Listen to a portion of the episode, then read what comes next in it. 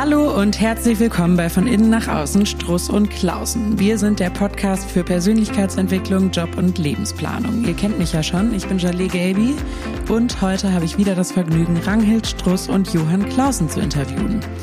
Die beiden sind nicht nur meine Chefs, sondern auch Inhaber von Struss und Klausen Personal Development und beschäftigen sich gemeinsam mit ihrem Team aus Beratern und Coaches, wozu ich ja auch gehöre, wie ihr alle wisst, mit der Persönlichkeit im Leistungskontext. Struss und Klausen unterstützt Einzelpersonen genauso wie Unternehmen, Teams und Gruppen dabei, ihr Potenzial zu entfalten und Entscheidungen im Einklang mit der Persönlichkeit zu treffen. Ihr wisst ja, deshalb heißen wir von innen nach außen, weil wir uns immer erstmal die Persönlichkeit angucken, bevor wir äh, im Außen gucken, ähm, wo denn der richtige Ort für denjenigen ist. In diesem Podcast sprechen wir über Inhalte aus unserer Beratung, um euch Hörerinnen und Hörern da draußen spannende Impulse mit auf den Weg zu gehen, zu geben ähm, und ja Anregungen für eure eigene Persönlichkeitsentwicklung zu geben. Heute wollen wir über das Thema Schuld und Scham sprechen und ich kann direkt äh, quasi ein Live-Beispiel geben. Ich bin hier gerade einige Minuten zu spät reingeschneit und hatte schon so leicht roten Kopf und äh, habe mich ein bisschen geschämt, dass ich hier so spät reinschneie und wir eigentlich schon längst mit der Aufnahme beginnen wollten. Liebe Ranghild, wir haben ja oder auch lieber Johann, ich fange irgendwie meistens immer mit Ranghild an, ich weiß auch nicht warum hat sich so entwickelt. Äh, viele unserer Klienten kommen ja zu uns, weil sie sich zwischen den Anforderungen unterschiedlicher Lebensbereiche total zerrissen fühlen. Und dann kommt eben so ein Schamgefühl bei denen auf. Sie sind vom subjektiven Eindruck der ständigen Unzulänglichkeit geplagt und fühlen sich irgendwie in allen Anspruchsgruppen in denen sie so tätig sind, schuldig. Also zum Beispiel die Mutter, die irgendwie an allen Fronten kämpft und immer ein schlechtes Gewissen hat, weil sie gefühlt weder ihrer Familie gerecht wird, noch ihrem Job als Chefin, irgendwie das Meeting früher verlassen muss und abends dann trotzdem zu spät kommt. Das ist irgendwie dann so ein, so ein allgemeines Gefühl von Scham. Da haben wir häufig Kundinnen in dem Fall, denen es so geht. Oder aber auch so ein, so ein ganz klassischer Manager, der Kosten sparen soll, aber ja, jeden einzelnen seiner Mitarbeiter schätzt und ihn nicht noch mehr Arbeit aufladen möchte und dann eben auch immer so ein schlechtes Gewissen hat, das an ihm nagt. Ähm, genau, liebe Ranghild, jetzt richte ich doch nochmal das, die erste Frage an dich. Was, wie können wir das unterscheiden? Also ich habe ja gerade mal so Beispiele aus unserer Beratungspraxis genutzt. Ähm, was ist ein schlechtes Gewissen? Was ist ein Schuldgefühl? Und was ist eigentlich Scham? Wo sind da die Unterschiede? Ja, also generell würde ich erstmal zwischen Schuld und Scham unterscheiden. Das machen wir auch im Laufe der äh, Folge, nehme ich an. Also bei Schuldgefühlen kann man erstmal allgemein von so ganz negativ wahrgenommenen sozialen Emotionen ähm, sprechen. Das kennt jeder, dass man so denkt, oh, ich habe irgendwie eine Pflichtverletzung vollzogen oder ich habe irgendwie falsch reagiert, ich habe irgendeinen Fehler gemacht oder ähm, ja, habe mich einfach schlecht verhalten. Sowas wie zu spät kommen. Zum Beispiel. Aber das zu spät kommen alleine ist da noch nicht das Problem, sondern äh, sagen wir mal, es ist jetzt ein berechtigtes situatives Schuldgefühl. Ja, das kann man ja noch ein bisschen unterscheiden von so irrationalen Schuldgefühlen. Dazu kommen wir auch gleich noch. Und es ist dir auch bewusst. Dann spricht man von einem Schuldbewusstsein und das ist so das ganz klare Gefühl, ähm, sich etwas zu Schulden kommen zu lassen zu haben oder äh, sich verschuldet zu haben. Und das ist immer an einer bestimmten Instanz orientiert und die kann jetzt irgendwie entweder juristisch oder moralisch oder sozial sein. Das heißt, entweder ähm, du hast tatsächlich ein Gesetz gebrochen, was jetzt hier ja nicht der Fall war, ähm, oder moralisch äh, hast du das Gefühl, hm, ich möchte eigentlich ähm, pünktlich sein und das ist auch so ein Gesetz, was hier in unserem Office gilt. Und ähm, davon hast du jetzt das Gefühl, das gebrochen zu haben. Dann ähm, hast du aus Angst vor Ausschluss oder Mecker oder was auch immer ähm, quasi ein situativ berechtigtes Schuldgefühl und ähm, ja, äh, wirst dann wahrscheinlich auf irgendeine Art und Weise, darauf gehen wir sicher auch noch ein, für Wiedergutmachung sorgen. Ganz kurz das juristische, äh, du hattest vorhin gesagt, das juristische Schuldgefühl ist das jetzt, ähm, wenn ich, keine Ahnung, aus Versehen eine, einen Joghurtbecher nicht aufs Band gestellt habe, warum auch immer, und dann habe ich ihn quasi geklaut ohne es zu wollen und gehe dann aber nicht wieder zurück, um ihn zu bezahlen. Ist das dann so ein juristisches Thema oder was, was wäre also, da ein gutes Beispiel? Genau, man muss dann unterscheiden zwischen dem, was tatsächlich passiert ist und dem, wie du dich dabei fühlst. Also ähm, es gibt ja auch immer noch so diesen persönlichen Gesetzestext. Ne? Und das ist eben diese Instanz, an der sich das orientiert, ob du dich schuldig fühlst oder nicht. Ähm, also es gibt ja auch Gesetze, die du vielleicht gar nicht so wichtig oder ernst äh, wichtig nimmst oder ernst findest, äh, umgekehrt. Und ähm, dann hast du vielleicht kein ähm, großes Problem damit, weil du da dir dann zu Hause sagst, ach du, ich habe das irgendwie aus Versehen gemacht und ähm, deshalb, weil ich keine böse Absicht hatte, trifft mich auch keine Schuld. Aber es gibt eben auch ähm, einen Unterschied zwischen sich schuldig gemacht zu haben und sich schuldig zu fühlen und das so ein bisschen irrational ähm, zu empfinden. Darauf kann ich ja gleich nochmal eingehen. Genau, also eigentlich ist es so, dass Schuld äh, heißt spannenderweise im Ursprung sollen, also das Schuldige sollen eine Pflicht erfüllen. Das ist eigentlich ziemlich ähm, irgendwie auch ja ganz schön einfach. Und man kann sich dann wie so im kirchlichen Kontext irgendwie sündhaft verhalten haben, dass wir ja irgendwie sich schuldig gemacht haben nach irgendwie einer Sünde oder eben auch Rechtsbruch begehen, wie du das gerade gesagt hast. Und dann gibt es logischerweise das noch, das eben das Bewusste und Unbewusste und eben das Gefühl, was Rangel gerade beschrieben hat dass es eher etwas ist, was äh, in uns auch entsteht und unbewusst entsteht, wofür wir uns eben schuldig fühlen. Und Scham, kommen wir ja auch gleich noch zu, wäre eigentlich noch etwas anderes und tiefer liegende Struktur im Grunde, als das sich schuldig gemacht zu haben. Genau, und die Frage ist eben jetzt, welchen inneren Gesetzestext hast du übernommen? Und ähm, jetzt zum Beispiel dieses Clown-Beispiel könnte man ja auch einem anderen Beispiel gegenübersetzen, dass du zum Beispiel schon ein schlechtes Gewissen hast oder dich schuldig fühlst, wenn du jemand anderem gegenüber sagst, nein, danke, das möchte ich nicht oder nein, ich kann heute nicht oder so. Ne? Das sind ja dann im sozialen Kontext ähm, Schuldgefühle, die natürlich auch gute ähm, Effekte haben, nämlich dass das soziale äh, Zusammenleben ähm, geregelt wird und so eine Gemeinschaft Gemeinschaft auch erhalten wird, ne? Weil nur wer irgendwie sich schuldig fühlt, kann auch Reue zeigen und zurücklaufen. Aber wie entsteht jetzt so diese innere Instanz? Also woran ist das abgeglichen? Man geht eigentlich davon aus, dass Schuld ähm, über das Über-Ich geregelt wird, also die psychische Struktur, in der sozusagen soziale Normen, Werte und auch Gehorsam und Moral angesiedelt sind. Also ähm, so dass quasi da das Gewissen liegt, was als Gebots- oder Verbotsinstanz agiert. Das klingt super, aber auch ganz schön kompliziert. Genau, das Vielleicht kannst du den das Über-Ich nochmal erklären. Ich glaube, da werden unsere Hörer gerade fragen. Genau, also eigentlich kann man das eben ähm, als diese psychische Struktur verstehen, die quasi darüber regiert, was du als Gebotsverletzung oder Verbotsübertretung ähm, wertest. Ne? Das, das ist, ist also, ganz subjektiv? Genau, das ist ganz subjektiv. Das ist so dein innerer erhobener Zeigefinger, der immer dann besonders auftaucht, ähm, wenn du das Gefühl hast, dich sozialen Normen, Werten äh, oder Moral gegenüber nicht äh, korrekt verhalten zu haben oder wo du das Gefühl hast, nicht gehorsam gegenüber gegenüber diesen Werten gewesen zu sein. Und das ist ja total unterschiedlich. Also deshalb kann jemand, der eben sagt, ähm, ich möchte heute mich nicht mit dir treffen, bereits ein schlechtes Gewissen haben, weil vielleicht in der inneren psychischen Instanz des Über-Ichs gesagt wird, man darf niemandem Nein sagen, man muss immer gefällig sein. Ähm, während jemand anders denkt, hä, wieso? Ich sag einfach nur, was ich will und was ich nicht will. Das ist für mich die größte Form von Respekt und ehrlich gesagt ein Testament ähm, der guten Beziehung. Genau, und manchmal gibt's dann ja so Situationen, wo ich sagen würde, das ist auch ganz gut, äh, wenn man da so ein Schuld, Schuldgefühl oder vielleicht ist es eben auch zu viel gesagt hat.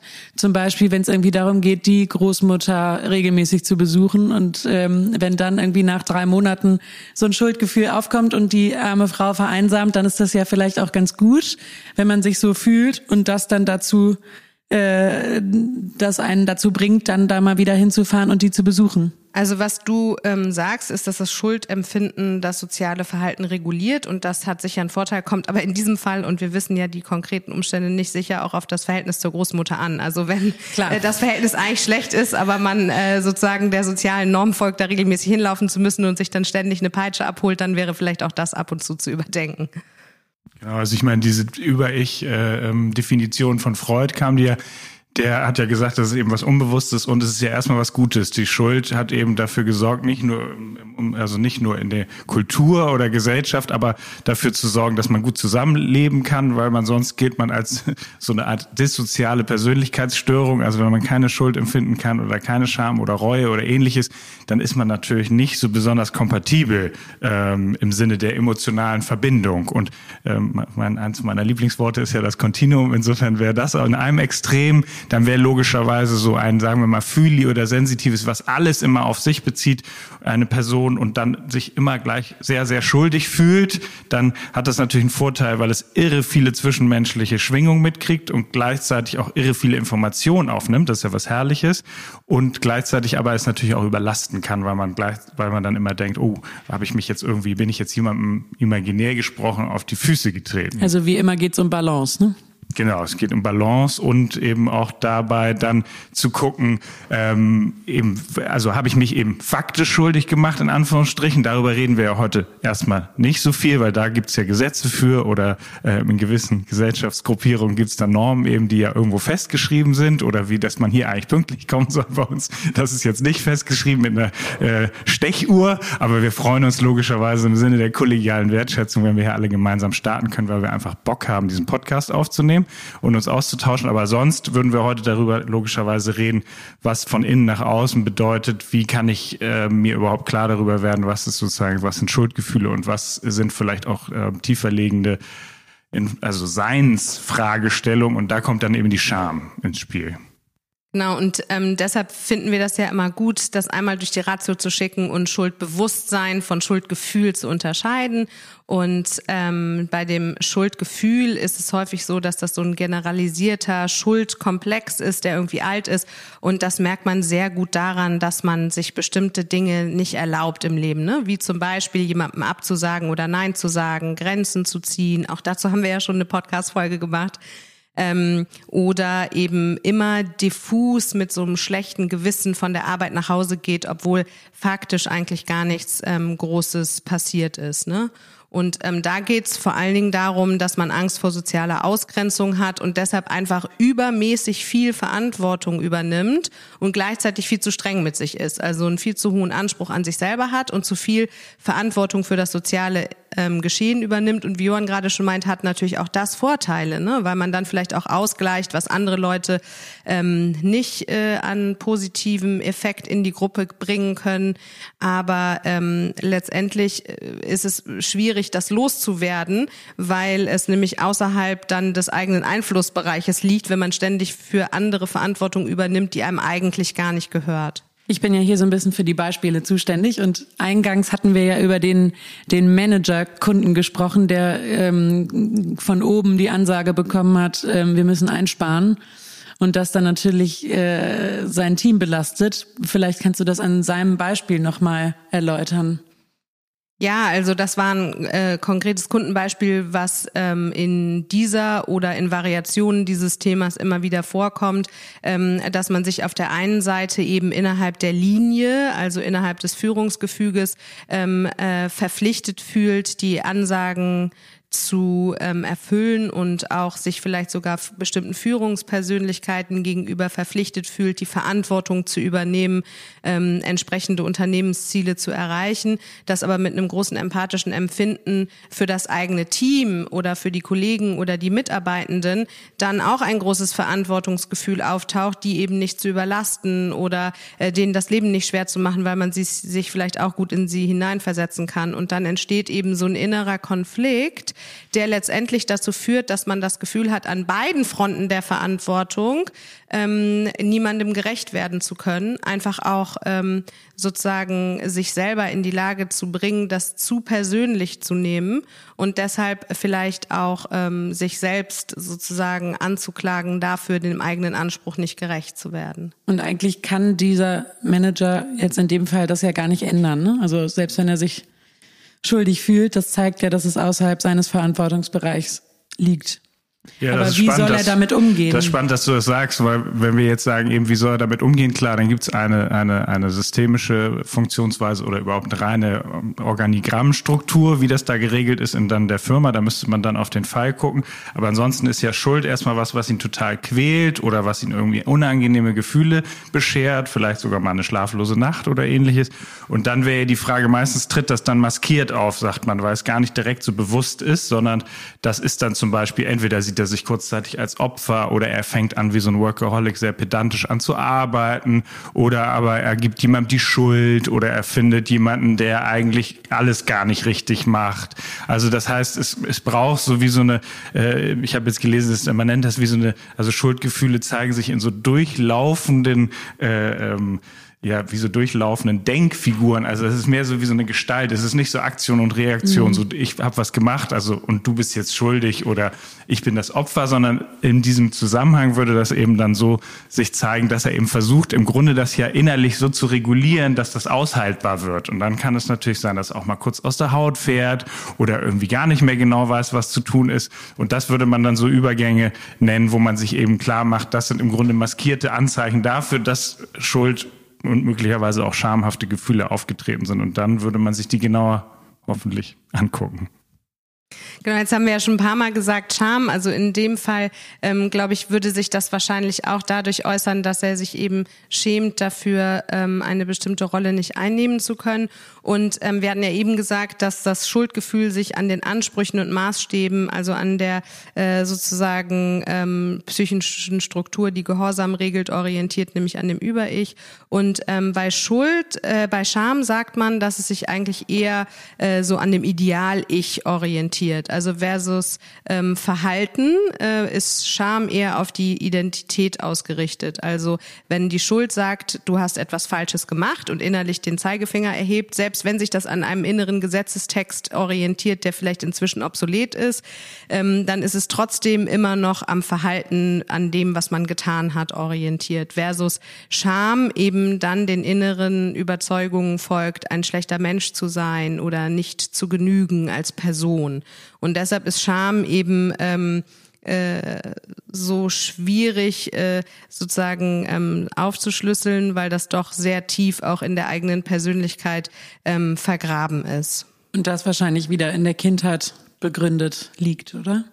Genau, also so, ich meine, da gibt's natürlich unterschiedliche Texte und wissenschaftliche Aufsätze zu, aber man sagt eben, dass Scham, also Schuld und Scham gar nicht so einfach voneinander zu trennen sind, weil Schuld kann quasi so wie ähm, also kann eben eine leichte Verstimmung sein, bis hin zu so Verzweiflung, wenn man das jetzt mal so nimmt. Und aber Scham kann eben wirklich bis zu einem existenziellen äh, Infragestellen des eigenen Seins gehen. Und da sagt man eben, dass man Scham eben quasi mit Erfahrung aus dem ersten bis dritten oder nullten bis dritten Lebensjahr verknüpft, weil man da eben als eigenes Wesen sich ja quasi entfernt von demjenigen, also quasi als wie ein Innen und ein Außen herstellt und dann da eventuelle ähm, Verdrehung oder Verkehrungserfahrung kommen, die dann eben dafür verantwortlich sind, dass man sich für irgendwas schämt. Und das weiß man logischerweise bewusst gar nicht unbedingt, wenn man erwachsen ist, dass man sich so ertappt fühlt und dann irgendwie rot wird. Also es gibt ja auch häufig körperliche Anzeichen, dass man sich schämt. Genau, und dieses allgemeine Gefühl der Wertlosigkeit oder des Versagens ähm, hat vor allen Dingen auch die Eigenschaft, dass eine Veränderung des Verhaltens im Grunde genommen nicht zu einer Veränderung des Gefühls führt. Ne?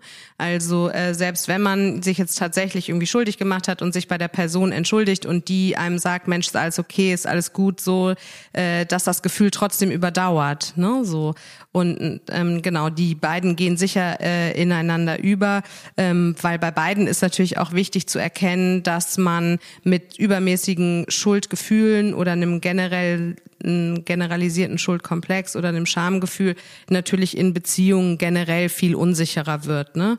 Äh, man ist natürlich auch eher Burnout gefährdet, weil man über dieses übersteigerte Verantwortungsgefühl ähm, sehr viel aktiver wird und versucht eben das schlechte Gefühl auszugleichen. Das heißt, man übernimmt mehr Aufgaben für andere und man traut sich auch nicht Nein zu sagen und eine Grenze zu ziehen.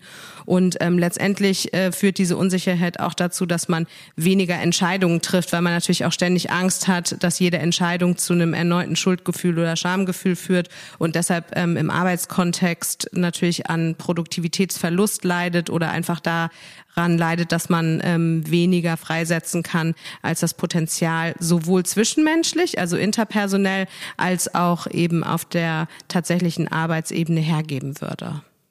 Jetzt wollen unsere Hörerinnen und Hörer da draußen natürlich wissen, ähm, was machen wir denn dagegen? Vielleicht können wir dazu nochmal das Beispiel der anderen Kundin, die ich eingangs ähm, genutzt habe äh, für dieses Thema. Vielleicht können wir uns da mal ein bisschen entlanghangeln. Also die, die Mutter, die gleichzeitig ähm, äh, eine wichtige Rolle hat in ihrem Unternehmen und irgendwie an beiden Fronten kämpft und nie das Gefühl hat zu genügen und irgendwie ja die Arbeit nicht so richtig zu beenden und gleichzeitig zu Hause zu spät zu kommen.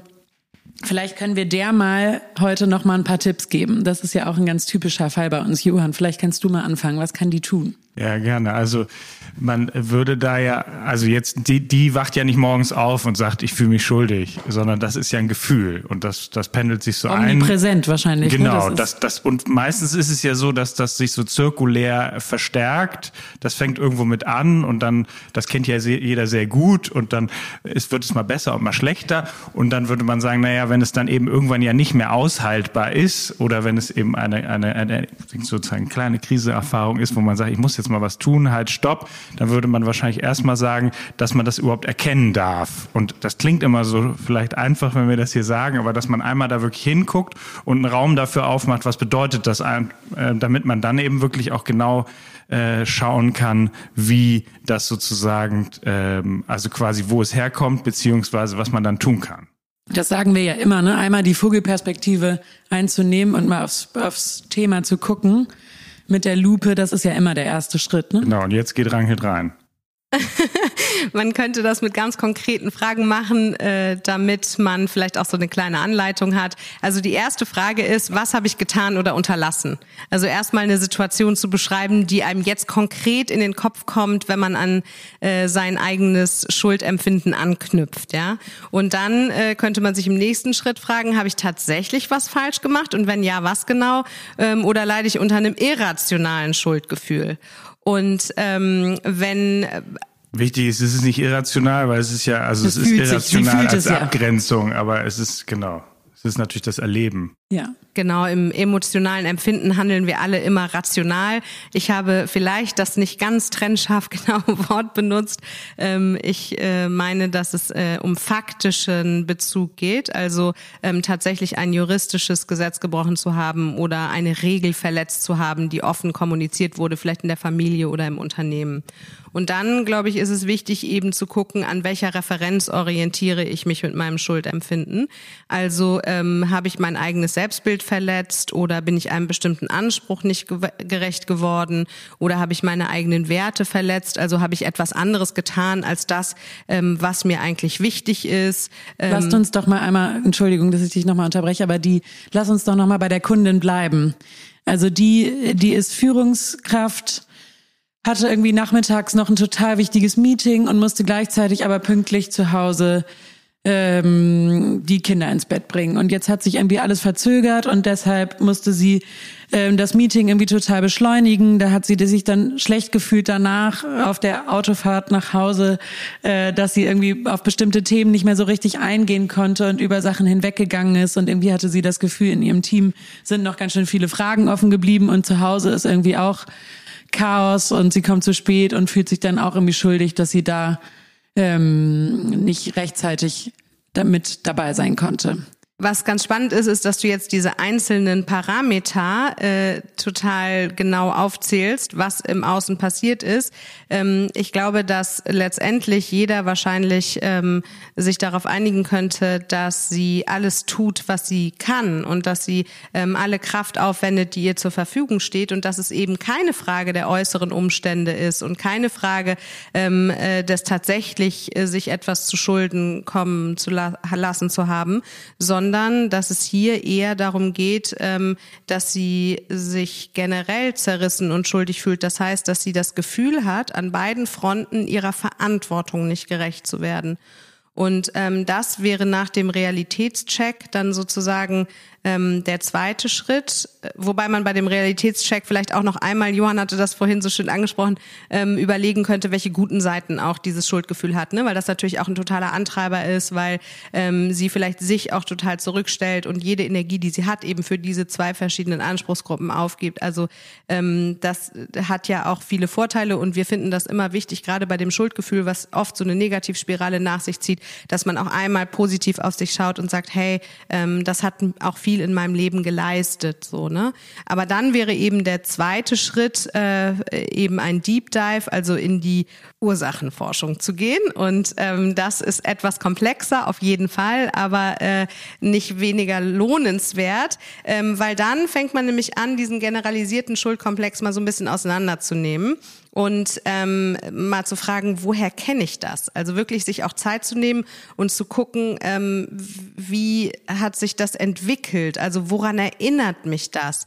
Weil oft sind das einfach, wie Johann auch gerade schon meinte, ganz, ganz alte Gefühle, also ähm, Gesetze, die wir quasi von außen übernommen haben und in unserer Über-Ich ähm, internalisiert, äh, integriert haben. Das heißt, dass es vielleicht ganz alte Regeln sind, denen ich da folge oder ähm, dass ich vielleicht in meiner Kindheit eine bestimmte Aufgabe übernommen habe, äh, die eigentlich zu groß für mich war. Also ähm, welche Art von Verantwortung habe ich vielleicht mal übernommen, als ich noch so klein war, dass ich nicht rationalisiert betrachten konnte, dass meine Eltern vielleicht auch Probleme und bedingte Ressourcen haben, sondern als ich alles, was passiert ist, in irgendeiner Form auf mich übertragen und bezogen habe. Also wo ich mich selbst verantwortlich dafür gemacht habe, vielleicht etwas Bestimmtes zu regeln.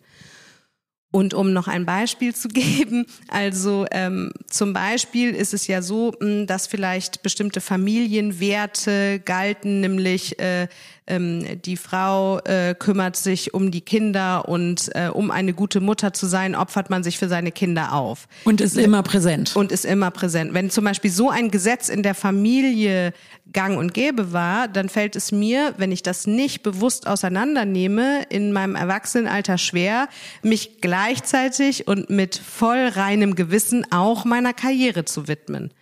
Ein anderes Beispiel, was jetzt vielleicht gar nicht unbedingt mit dieser Frau zu tun hat, ist, ähm, wenn ich in der Phase, in der es viel um Autonomie und Bindung geht, vielleicht bei einer bedürftigen Mutter das Gefühl habe, mich nicht lösen zu dürfen, also nicht gehen zu dürfen, nicht Nein sagen zu dürfen, ähm, weil äh, dann mir vielleicht auch äh, sozusagen tatsächlich ein schlechtes Gewissen gemacht wird, dann habe ich vielleicht später ähm, das Problem zu gehen oder ähm, mich zu verabschieden. Und das kann sich dann sowohl auf einen Beziehungskontext beziehen, in dem man sich nicht trennen kann, als auch vielleicht auf eine Kündigung. Also das haben wir auch häufig, dass ähm, Mitarbeitende eigentlich gehen wollen, aber sich gar nicht trauen zu kündigen und diesem Gefühl überhaupt nicht so richtig auf die Spur kommen, auf die auf den Grund gehen können, weil es im Grunde genommen darum geht, dass man die Führungsperson nicht ähm, verletzen oder verlassen möchte. Und das sind ja ganz alte Gefühle. Das heißt, man reagiert in einer derzeitigen Situation eigentlich auf eine alte Situation. Und Super deshalb spannend. lohnt sich so ein ähm,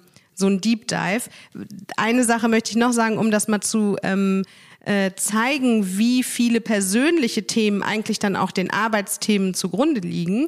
Zum Beispiel haben wir das auch manchmal, dass ähm, äh, wir äh, Fach- und Führungskräfte im Coaching haben, die vielleicht in ihrer Kindheit viel Streit zwischen den Eltern miterlebt haben oder sogar eine Trennung miterlebt haben und damals eben nicht die kognitive Reife besaßen, zu verstehen, dass ihre Eltern einen eigenen Beziehungskontext haben und dass die das unter sich regeln müssen, sondern vielleicht das auf sich bezogen haben und ständig in ihrer Kindheit Verantwortung dafür übernommen haben, die Emotionen ihrer Eltern in Schach zu halten.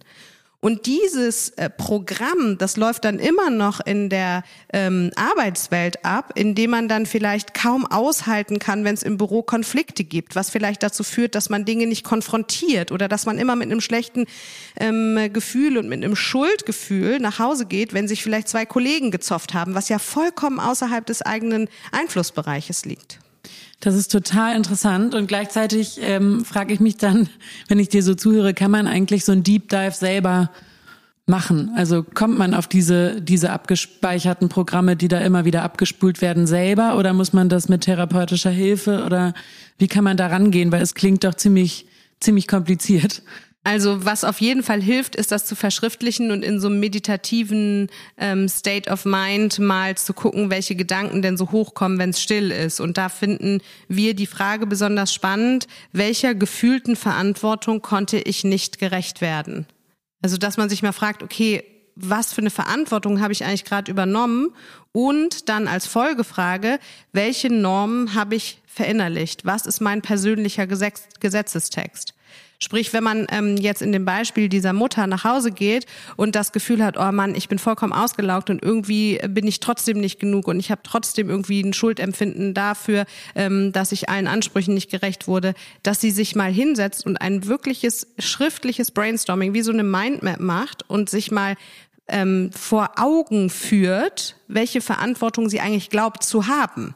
Weil das einmal durch, die, äh, durch den Verstand zu schicken ja schon das Erste aufbricht, nämlich das, was Johann eben meinte, dass dieses Unbewusste deshalb so heißt, weil es nicht bewusst ist. Und diese Übung führt dazu, dass man mal ähm, schaut, okay, wo gehört eigentlich was hin? Und man und darf erstaunt sein, was einem das Seelische dann auch an Informationen liefert, wenn man sich mal so eine offene Frage stellt. Und wie wir ja immer sagen, verschriftlichen ist einfach so gut, weil das so ein bisschen Struktur in dieses Wirrwarr im Kopf reinbringt. Total wichtig man nennt das ja auch Introspektion, ist das zu beschreiben, ne? nicht zu bewerten, sondern erstmal einfach mhm. niederzuschreiben und so ein bisschen loszulassen und eher einfach das fließen zu lassen. Das Spannende ist aber auch, wenn man sich mal fragt, das ist ja auch eine gewisse Allmachtsfantasie, weil wenn man sagt, ich bin eigentlich für alles nicht verantwortlich, dann ist es natürlich auch eine gewisse, paradoxerweise, auch wenn es weh tut, ist es natürlich auch eine krasse äh, Leistung. Also dass man sozusagen nicht für die Kinder, für den Haushalt, für da kriegt man ja jetzt selber schon Schnappatmung.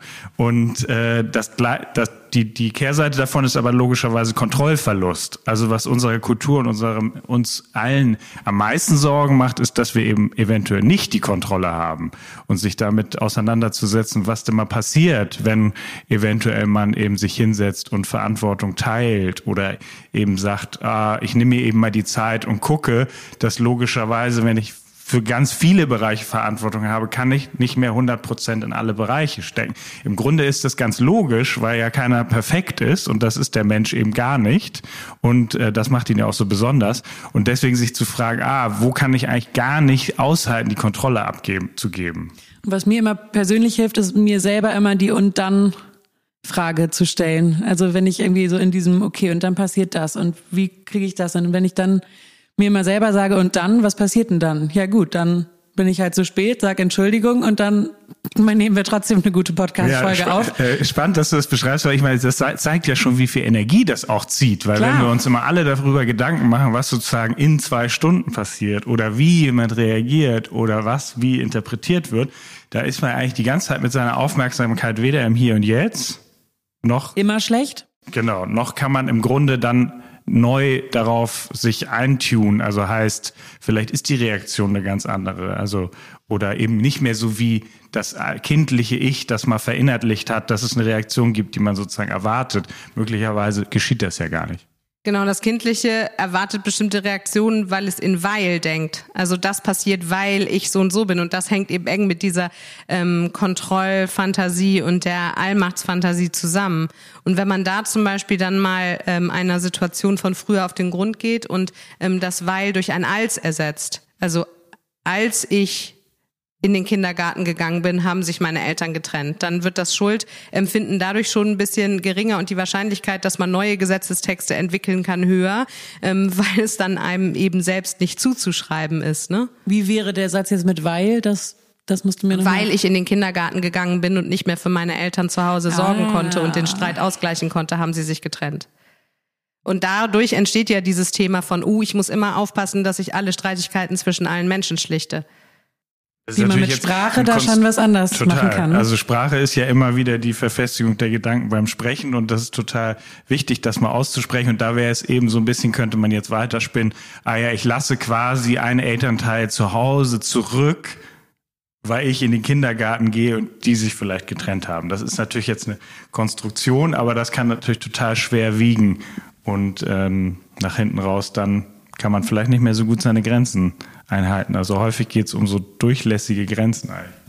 Und äh, das Beispiel der Großmutter kommt da auch wieder hinein. Ne? Das muss man ja gar nicht unbedingt nur auf die Großelternebene übertragen, sondern vielleicht auch auf die Elternebene. Äh, dass dann eben, weil ich in den Kindergarten gegangen bin, war meine Mutter alleine und traurig. Ähm, das gibt's ja in verschiedenen Variationen. Das führt vielleicht im Erwachsenenalter dazu, dass ich immer wieder das Gefühl habe, nach Hause gehen zu müssen und äh, irgendwie in regelmäßigen Abständen äh, mit meiner Mutter Mittag oder Abend essen muss. Ne? So.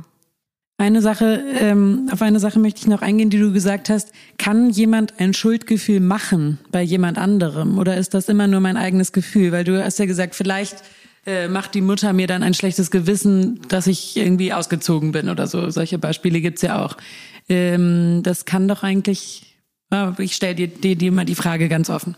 Naja, im Grunde genommen steckt das drin in einem Schuldkomplex. Also es ist eben nicht man selber oder nur der andere, sondern ist sozusagen eine Ausgestaltung. Also dadurch, dass jemand etwas in dir sozusagen antriggert, was du kennst oder was du mal erlebt hast, aber nicht bewusst zuordnen kannst, fühlst du dich eventuell schuldig oder hast Gewissensbisse oder fühlst dich auch vielleicht möglicherweise einfach nur verantwortlich, dann kann das natürlich durch jemanden ausgelöst werden, aber der ist logischerweise nicht oder die die Schuldige Nee, genau, aber die löst also es genau. kann die, natürlich die gleiche mhm. Person in einem sein, wenn sie dich seit 50 Jahren begleitet, aber normalerweise nicht. Aber nehmen wir mit mal an, nochmal das Beispiel. Diese besagte Mutter und jetzt ist die, ist man schon erwachsen, die ruft irgendwie jeden Tag an, Mensch, wann kommst du endlich? Du warst so lange nicht da und kannst du nicht am Wochenende und kannst du nicht deine Pläne äh, irgendwie alle umschmeißen und mich besuchen und ich bin ja so einsam und bitte komm endlich vorbei. Dann könnte man ja auch sagen, die macht dir die Schuldgefühle oder kann man sich dann davon total abgrenzen? Also das sind ja zwei verschiedene Fragen. Sie macht, nicht die, sie macht nicht die Schuldgefühle, weil ja eine andere Person, äh, vielleicht sogar das Geschwisterkind, also der Bruder oder die Schwester im Erwachsenenalter, genau den gleichen Text kriegt, aber ganz anders reagiert, nämlich überhaupt gar keine Schuld empfindet oder sich gar nicht genötigt oder gedrängt fühlt, sondern einfach mit einem Lächeln sagt, ja, ja, ich komme, wenn ich komme und ich sag dir vorher Bescheid, aber bevor ich dir nicht Bescheid gebe, komme ich auch nicht vorbei. Ähm, von daher macht sie es nicht, sondern es ist immer die Interpretation dessen, was an uns herangetragen wird und nie die Umstände selbst. Also es geht immer um den eigenen Wahrnehmungsfilter und man hört das ja dann auf einem bestimmten Ohr, nämlich auf genau dem, ähm, was in der frühen Kindheit sich ausgebildet hat, nämlich äh, sich verantwortlich zu fühlen für das Glück der Mutter. Und das äh, ist, wie Jon auch gerade gesagt hat, dann eine Übung, die Allmachtsfantasie auch loszuwerden. Da muss man sich ja auch fragen, kann ich dann die Position auch aufgeben, die äh, diese Ver Quickung mir liefert, nämlich auch vielleicht besonders wichtig zu sein und der Retter zu sein, der im Gegensatz zu meiner Schwester äh, vielleicht ähm, eben dieses Glück der Mutter dann auch nach außen formuliert verantwortet. Und vielleicht noch zu deiner Frage zurückzukommen. Man kann mit Introspektion anfangen und das niederzuschreiben, aber logischerweise plädieren wir dann auch immer dafür, wenn es natürlich irgendwie äh, tiefer greifend wird, ähm, und eben nicht nur einmal auftaucht, sondern wiederholt auftaucht und wirklich auch äh, irgendwie sage ich mal, schmerzhaft und sehr schmerzhaft ist an vielen Punkten, dann äh, sich da natürlich Unterstützung, und zwar professionelle Unterstützung zu suchen und ähm, dann das natürlich nicht nur alleine zu machen, weil wenn jemand sowieso häufig alleine natürlich viel nachdenkt und wir nennen das dann manchmal so Paralysis bei Analysis, dann kann man dadurch natürlich auch dann wiederum mehr in diesen Tunnel geraten, obwohl man gerade versucht, da frei ranzugehen. Also deswegen würden wir schon dafür plädieren, sobald es dann eben wirklich ähm, einfach man selber nicht mehr da rauskommt, ist es natürlich wichtig, dass man mit jemandem darüber spricht und dass es eben zirkuliert und dann auch professionell aufgefangen werden kann. Genau, das sind ja äh, Formen von Konsequenzen, die man dann aus diesem Deep Dive, aus dieser Eigenanalyse ähm, ergreifen würde. Ähm, was wir da äh, auch noch anmerken können, ist, dass äh, in dem Moment, wo man sich eben einfach wirklich äh, schuldig gemacht hat im Sinne einer bestimmten Aktion oder Unterlassung, also wo das Schuldbewusstsein eben wirklich einen wahren Kern hat, da hilft es als allererstes mal, sich zu entschuldigen oder für jede andere Art der Wiedergutmachung zu sorgen. Also ähm, es gibt ja auch bestimmte bestimmte Schuldgefühle, die man dadurch abschalten kann, ähm, dass man Reue zeigt, sich entschuldigt und Verantwortung für die Berichtigung des Fehlers, des Unterlassens oder der Überschreitung übernimmt. Und ähm, das ist uns deshalb so wichtig zu sagen, weil da Schuld und Scham schon manchmal zusammenspielen. Viele Leute ähm, trauen sich dann nicht, äh, zu derjenigen Person, die man verletzt hat, zu gehen oder den Fehler vor anderen eben zuzugeben, weil dann natürlich dieses innere Selbstbild von ich will eine Person sein, die immer alles richtig macht, einem in die Quere kommt und man sich vielleicht zu doll schämt, als dass man einen Fehler zugeben kann. Letztendlich zeigen aber soziale Beziehungen und ähm, erfolgreich geführte soziale Beziehungen immer, ähm, dass es wesentlich besser ist, einen Fehler ähm, zuzugeben, sich zu entschuldigen, dafür gerade zu stehen und die entsprechende Verantwortung zu übernehmen, ähm, weil das natürlich auch vertrauensbildende Maßnahmen sind äh, und weil das auch den Raum für den anderen schafft, vielleicht mal ein Fehlverhalten an den Tag legen zu können, ohne dafür in seiner Identität abgewertet zu werden. Ne? Von daher ist das bei echter Schuld ähm, ein bisschen leichter. Also da muss man Mut gegen Peinlichkeit ähm, aufbringen und das einfach äh, zu kommunizieren ähm, und eben diesen Irrglauben aufgeben, dass wenn man nichts sagt, es quasi wäre, als sei nichts passiert, weil das Schuldgefühl sich dadurch eben nicht abbaut. Und Genau, und das Spannende ist eben, dass sich da eben eigentlich das Ego einmischt. Also man kann sagen, Schuld, also ob jetzt spirituell oder energetisch, immer für eine Art Trennung sorgt, weil man dadurch sich im Grunde wieder zurückzieht und im Grunde genommen dann das Ego sich in dem Sinne einschalten kann, dass es eben einen irgendwie dahin steuert, dass man die Schuld verschiebt oder dass man irgendwie jemand verantwortlich macht oder immer wieder damit anfängt etc. Und das wäre dann ganz wichtig, sich eben auch wieder damit auseinanderzusetzen, was eben dieses sich schuldig fühlen dann auch leistet. Und da gibt es natürlich unterschiedliche Formen. Also wenn es wirklich eine ganz alte Form ist, die einen immer wieder schamhaft zurücklässt, dann ist es da sicher wichtig, da auch über äh, mehrmals hinzugucken und das sich ganz genau anzuschauen. Und äh, ich finde das ja auch immer spannend. Es gibt ja unterschiedliche Kultur, kulturelle Umgänge damit. In unserer Kultur hat natürlich Schuld und äh, all solche Themen ganz andere Bewandtnis als zum Beispiel in ostasiatischen Kulturen. Also im Buddhismus gibt es gar, gar nicht, da gibt es gar nicht sowas wie Sünde sondern da gibt's Karma und das heißt nicht, äh, dass sich das einfach wiederholt kausal, sondern im Grunde genommen, dass man eben immer verantwortlich ist und man macht Fehler als Mensch und dann kommt wieder eine Handlung und dann kommt wieder eine Verantwortungsübernahme und insofern ist das da mehr so in einem Fluss. Ja, das wird natürlich manipulativ manchmal verwendet, dieser Karma-Begriff. Aber das finde ich spannend. Also es ist ein ganz anderer Ansatz. Und in Korea ist es zum Beispiel auch so, dass es eben nicht Aktion-Reaktion gibt, sondern so eine, so eine, so eine Verquickung, die eine Entwicklung von, und dann kann man auch theoretisch, wo man sich mal schuldig gemacht hat, die auch wieder an anderer Stelle abbauen, weil die das sozusagen ganzheitlich sehen. Und in einem größeren ah. Zusammenhang ähm, äh, heißt das ja philosophisch, dass es auch das Leben, äh, dass das Leben auch dafür sorgt, dass man immer wieder die Chance zur Wiedergutmachung hat, ne? dass keiner für immer schuldig verbleibt, sondern dass man ähm, die Gelegenheit nutzen kann, um sich davon freizusprechen oder einen Ausgleich äh, zu leisten, beziehungsweise eben durch rein besseres Verhalten oder einen höheren moralischen Anspruch da auch eine Entwicklung zu vollziehen. Was ich ähm, sozial auch noch ähm, wichtig finde, ist die Schuld auch gerecht aufzuteilen, ne? weil ähm, jemand, der ein generalisiertes Schuldgefühl und oder auch ein spezifisches Schuldgefühl hat, neigt auch in diesem Sinne zur Allmachtsfantasie, nämlich äh, vielleicht manches zu sehr und äh, in vollumfänglichen ähm, Ausmaßen zu sich zu nehmen. Und da wäre es ja schon auch gut, wenn man sagt, hey, pass auf, ähm, in dieser Situation ist das und das schiefgelaufen oder wir haben uns missverstanden oder wie auch immer und jetzt teilen wir die Schuld gerecht unter uns auf und jeder übernimmt den Teil, der zu ihm gehört. So, ne? Und so gibt es natürlich auch andersrum, dass es einfach Menschen gibt, die eben das mehr wahrnehmen, auch sei es transgenerationale Schuld oder sei es überhaupt, die dann eben durch eine besondere Sensitivität und das Hinschauen einfach das viel, viel mehr spüren und dadurch das dann eben ständig merken. Das ist ja glücklicherweise nicht, ähm, hat nicht jeder so und manchmal gibt es auch ein Familiensystem, ja das sogenannte schwarze Schaf. Ob der dann dafür immer verantwortlich ist, sei auch mal dahingestellt. Manchmal ist es ja auch eine kulturelle oder systemische Schuldverschreibung, damit alle anderen sich paradoxerweise besser fühlen. Und das natürlich unbewusst. Aber ähm, so, genau. das wollen wir jetzt bitte nicht geschichtlich herleiten, aber solche äh, Phänomene gibt's natürlich. Das heißt in anderen Sprachen Scapegoat oder oder oder. Und das ist natürlich im Grunde nur eine Energieverschiebung dafür, dass man nicht dahin guckt möglicherweise oder nicht hingucken kann. Das ist ja was Unbewusstes. Wie kann und ich deshalb, warte mal, und deshalb ist es auch ähm, eben so entscheidend, ähm, äh, nicht äh, dieses alles auf sich zu nehmen, sondern wirklich sich auch zu fragen, hey, wenn wir alle erwachsene Menschen sind, ne, wie ähm, können dann vielleicht auch meine Familienmitglieder oder meine Kollegen oder meine Freunde auch ihren Anteil ähm, übernehmen? Ne? Dafür würde man dann so eine Familienaufstellung machen. Zum Beispiel, ich meine, das ganze Land oder die Kultur aufstellen wird schwierig, aber auf jeden Fall. Und eben dann vielleicht auch Zeiten einräumen, wo das eben dann auch einen Raum dafür gibt. Wir plädieren ja immer sehr für Räume und die dann da achtsam anzugehen, aber auch nicht den ganzen Tag oder das ganze Leben immer, sondern eben zu schauen, dass man sich dann damit beschäftigt und das anguckt, eben wie zum Beispiel könnte so eine Familienaufstellung sein oder könnte ein Teamworkshop sein oder, oder, oder. Und dass man dann eben mal so Zeit und Raum aufmacht, um sich darum quasi zu kümmern, weil sonst kann es natürlich auch verletzend sein, wenn man immer wieder als zum Beispiel Tochter oder Sohn bei seiner Mutter oder Vater oder Großvater oder wem auch immer immer wieder das Thema aufreibt. Klar, es, es muss erlaubt sein, aber das kann natürlich auch verletzend sein, weil das hat natürlich auch was Anklagendes.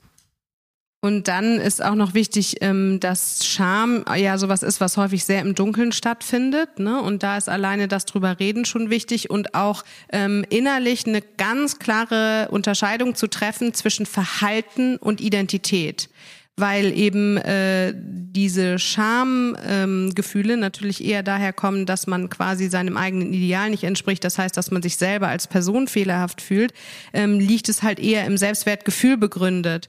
Und ähm, dafür ist es dann wichtig, darüber haben wir ja auch schon eine Podcast-Folge gemacht, ähm, vielleicht am Selbstbewusstsein und an der Selbstfürsorge noch ein bisschen mehr zu arbeiten. Also sich einmal das klar zu machen, wer man eigentlich ist und wer man sein möchte, dann die Ansprüche eventuell anzupassen und sich dann dahingehend zu versorgen, sorgen, ähm, äh, dass man äh, auf sich achtet, das zu tun, was einem auch tatsächlich gut tut.